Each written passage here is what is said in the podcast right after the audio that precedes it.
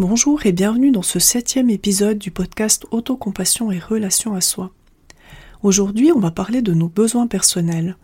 On va voir pourquoi c'est si important de prendre soin de nos besoins et aussi pourquoi c'est souvent difficile d'y répondre. On verra comment on peut identifier nos besoins non comblés et comment finalement on peut mieux les respecter. A tout de suite!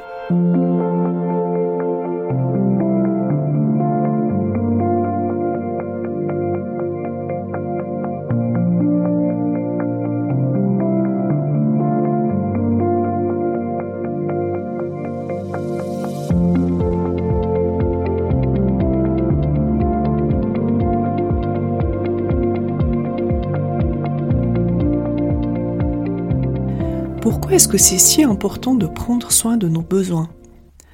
Tout simplement parce que quand on ne le fait pas, on se fait du mal. Ne pas répondre à nos besoins, ça va créer un sentiment de malaise et ça va nous priver du bien-être qu'on recherche. Les conséquences peuvent être assez lourdes. Ça peut être du stress, de l'anxiété ou de l'angoisse, de la tristesse ou de la déprime. Ça peut aussi se traduire par une mauvaise santé, par des conflits internes ou externes, la dévalorisation de soi ou encore un sentiment de vide intérieur. Et plus on repousse le moment de prendre soin de soi et de ses besoins, plus cet inconfort va augmenter. On peut alors arriver jusqu'à un point de rupture qui va nous mener au burn-out, à la dépression ou à une rupture relationnelle ou professionnelle. Donc l'idée, c'est évidemment d'agir avant et de vraiment apprendre à prendre soin de soi et de ses besoins pour éviter d'arriver à ce genre de désagrément. On a tous différents besoins. Tu connais peut-être la pyramide de Maslow qui définit différents types de besoins. On a des besoins physiques et physiologiques, boire, manger, respirer, dormir, bouger. Donc ça va être ce qui va consister à prendre soin de son corps pour maintenir une bonne santé. Ensuite, on a des besoins de sécurité avoir un toit au-dessus de la tête, vivre dans un environnement sécurisant, avoir un revenu régulier, des gens sur qui on peut compter, tout ce qui va nous permettre de nous sentir en sécurité dans notre vie. Ensuite, on a les besoins sociaux. Se sentir en lien, apprécier, contribuer à la société par son travail ou par d'autres activités. C'est ce qui va nous permettre de sentir qu'on fait partie d'une communauté et de nous sentir vraiment en lien avec les autres. Ensuite, on a les besoins personnels. L'appréciation de soi, avoir conscience de sa valeur personnelle, œuvrer à sa réalisation personnelle. Donc tout ce qui va nous permettre de nous sentir épanouis sur le plan personnel. Et finalement, on a des besoins spirituels. Par exemple, un lien avec une transcendance, s'ouvrir à une autre réalité, élargir sa conscience du moi au soi. Là, les termes peuvent varier selon nos croyances et notre vision des choses. Et tous ces besoins sont importants. Il n'y a pas un domaine qui est moins important que les autres, donc on a vraiment besoin de prendre soin de soi dans chacun de ces domaines pour pouvoir se sentir bien et épanoui dans sa vie. Pourquoi est-ce que c'est souvent difficile de répondre à ces besoins? Il y a plusieurs explications possibles. Une des explications, c'est que souvent on ne se met pas en priorité on va faire passer d'autres personnes ou d'autres activités qu'on considère comme des obligations avant notre propre bien-être et nos propres besoins. Ensuite, ça peut aussi être à cause de la dévalorisation de soi, où on va penser des choses comme je n'ai pas le droit de m'occuper de moi, c'est égoïste. Donc on va ressentir de la culpabilité quand on respecte ses besoins et quand on en prend soin. Ensuite, il y a tout simplement le manque de temps on a constamment l'impression de manquer de temps, en court sans arrêt. Donc on se dit qu'on va s'occuper de ses besoins plus tard, mais plus tard on est fatigué, on n'a plus le courage de s'en occuper, donc on se dit qu'on le fera demain. Et finalement, il y a certains besoins qui vont complètement passer à la trappe parce qu'on remet sans arrêt à plus tard le moment de s'en occuper. Et enfin, il peut aussi y avoir la peur d'aller voir à l'intérieur de soi, la peur de ressentir des sentiments douloureux ou inconfortables, donc plutôt que de s'en occuper, on va avoir tendance à essayer de se distraire et faire autre chose pour ne pas avoir à ressentir cela. Pour ma part, depuis que je me suis lancée comme indépendante il y a maintenant deux ans et demi, il y a deux domaines où j'ai particulièrement de la peine à respecter mes besoins. C'est tout d'abord l'activité physique. Euh, je sais que j'ai besoin de marcher, d'être dans la nature, mais comme j'ai toujours beaucoup à faire, j'ai tendance à remettre ça sans arrêt à plus tard, à me dire je le ferai demain, et finalement c'est vraiment quelque chose qui passe au second plan alors que je sais que c'est très important. Et le deuxième domaine, c'est les contacts sociaux. En tant qu'introverti, j'ai pas besoin de beaucoup de contacts sociaux, mais j'en ai besoin quand même. Et comme j'ai sans arrêt l'impression de manquer de temps pour faire ce que j'ai à faire, j'ai aussi tendance à le reléguer au second plan et à rester un petit peu trop enfermé dans mon cocon. Maintenant, comment est-ce qu'on peut identifier nos besoins non comblés? Pour commencer, je t'invite à faire une liste de tout ce qui ne te satisfait pas dans ta vie. Et tu verras que derrière chaque point de ta liste, il y a un besoin non satisfait qui se cache. Donc ensuite, en reprenant chaque point de la liste que tu auras établie, l'idée, ça va être vraiment d'identifier de quel besoin il s'agit. En réalisant cet exercice, tu te rendras peut-être compte qu'il y a vraiment beaucoup de besoins que tu as laissés de côté et qui ne sont pas satisfaits. Si c'est le cas, je t'invite vraiment à prendre les choses avec le plus de légèreté possible. Donc ça veut dire ne pas céder à l'autocritique, mais dire oui à l'autocompassion. Donc simplement prendre conscience que c'est tout à fait humain d'avoir des besoins qu'on respecte pas, que tout le monde est dans cette situation, en particulier à notre époque où on a sans arrêt l'impression de manquer de temps, et puis vraiment t'apporter ce dont tu as besoin sur le moment. Donc ça peut être des encouragements, décider que c'est déjà énorme de prendre le temps de faire cette liste, et puis de faire prendre la décision de t'en occuper mieux à l'avenir, et puis aussi voir le bon côté. À partir de maintenant, vu que tu as pris conscience de tous ces besoins qui n'étaient pas respectés, tu vas pouvoir prendre mieux soin de toi. Et ça, c'est vraiment une excellente nouvelle. Maintenant que tu as créé ta liste, comment est-ce que tu vas pouvoir mieux respecter tes besoins? Je t'invite tout d'abord à établir des priorités dans ta liste. Tu pourras faire la différence entre les plus urgents, parce que tu sens que si tu n'apprends pas à mieux les respecter, tu risques d'arriver au point de rupture, donc ça peut être le burn-out, la dépression ou une rupture sentimentale. Ensuite, les plus importants pour toi.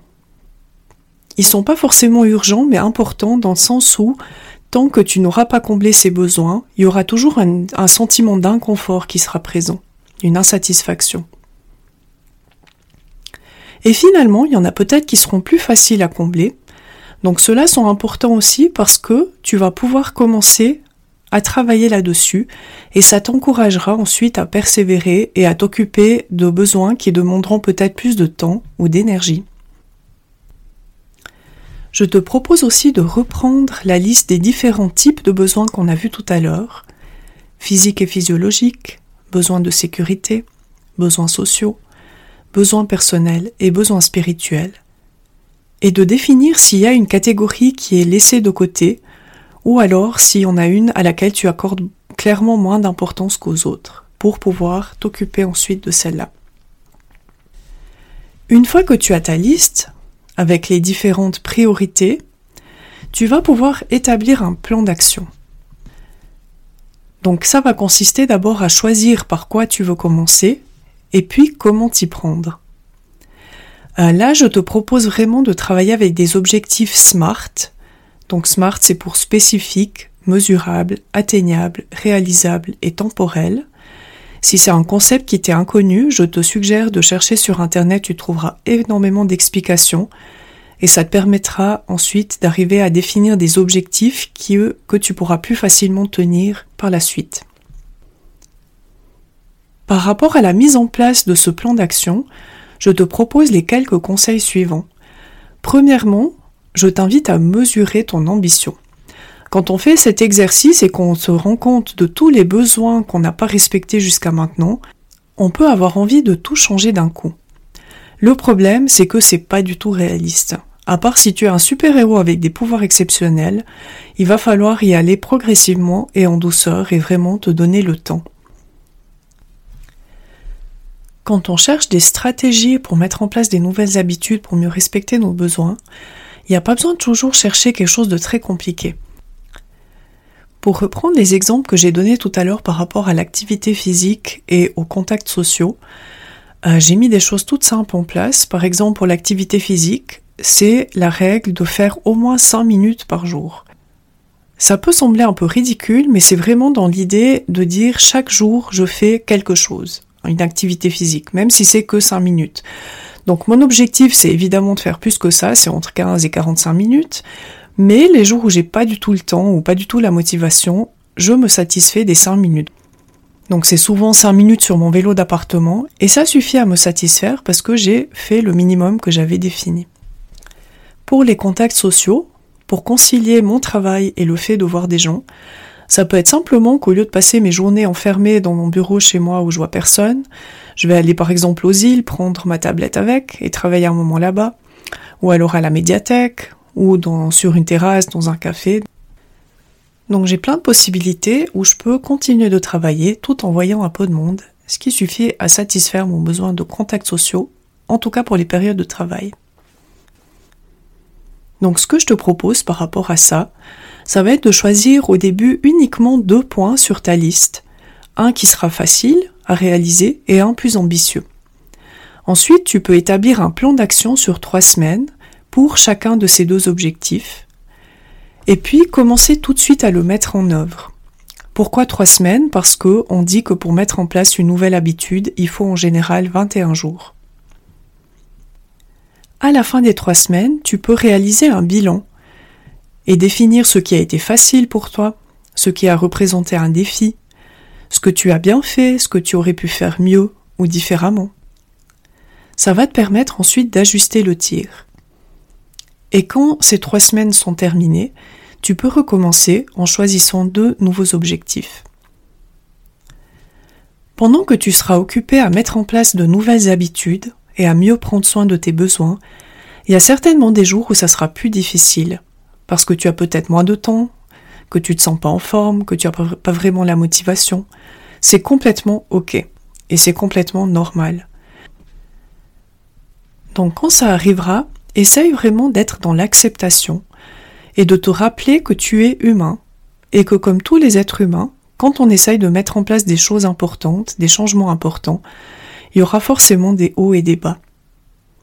Ensuite, tu peux t'apporter du réconfort et simplement te féliciter d'avoir pris le temps et la peine de mettre en place ces changements et puis décider que tu recommenceras le lendemain. Donc finalement, ce qui peut t'aider dans ces moments-là, ça va être de pratiquer l'autocompassion. Et tu verras que ça sera bien plus efficace que de te taper sur la tête, parce qu'il y a des chances que le lendemain, tu recommences avec motivation et entrain au lieu de te sentir démotivé et découragé. Voilà ce que j'avais envie de partager aujourd'hui avec toi par rapport à nos besoins. J'espère t'avoir donné quelques clés pour mieux respecter tes besoins à l'avenir, parce que c'est tellement important pour vivre une vie satisfaisante et trouver le bien-être. Dans le prochain épisode, on verra comment l'autocompassion peut venir au secours des perfectionnistes.